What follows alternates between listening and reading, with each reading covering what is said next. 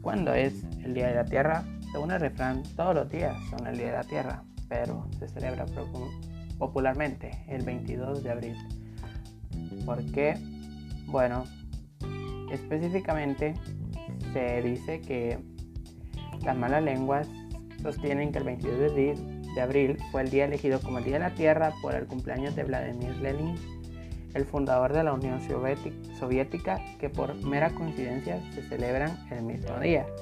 El objetivo de Lenin era destruir la propiedad privada, meta que también comparten los ambientalistas. Publicó en 2004 la web Capitalism Magazine. Kathleen Rogers, presidenta de la Organización del Día de la Tierra en Washington y una de las primeras fundadoras en la Organización del Día de la Tierra, se burla de esta teoría.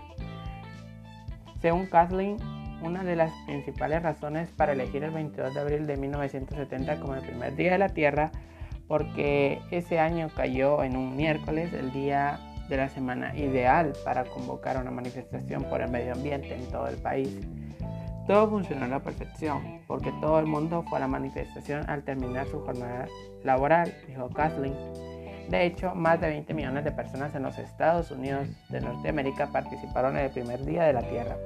A partir de entonces, ese día se celebra cada año con, la, con una participación superior a los 10 millones de personas en 180 países de todo el mundo, según los datos de Rogers.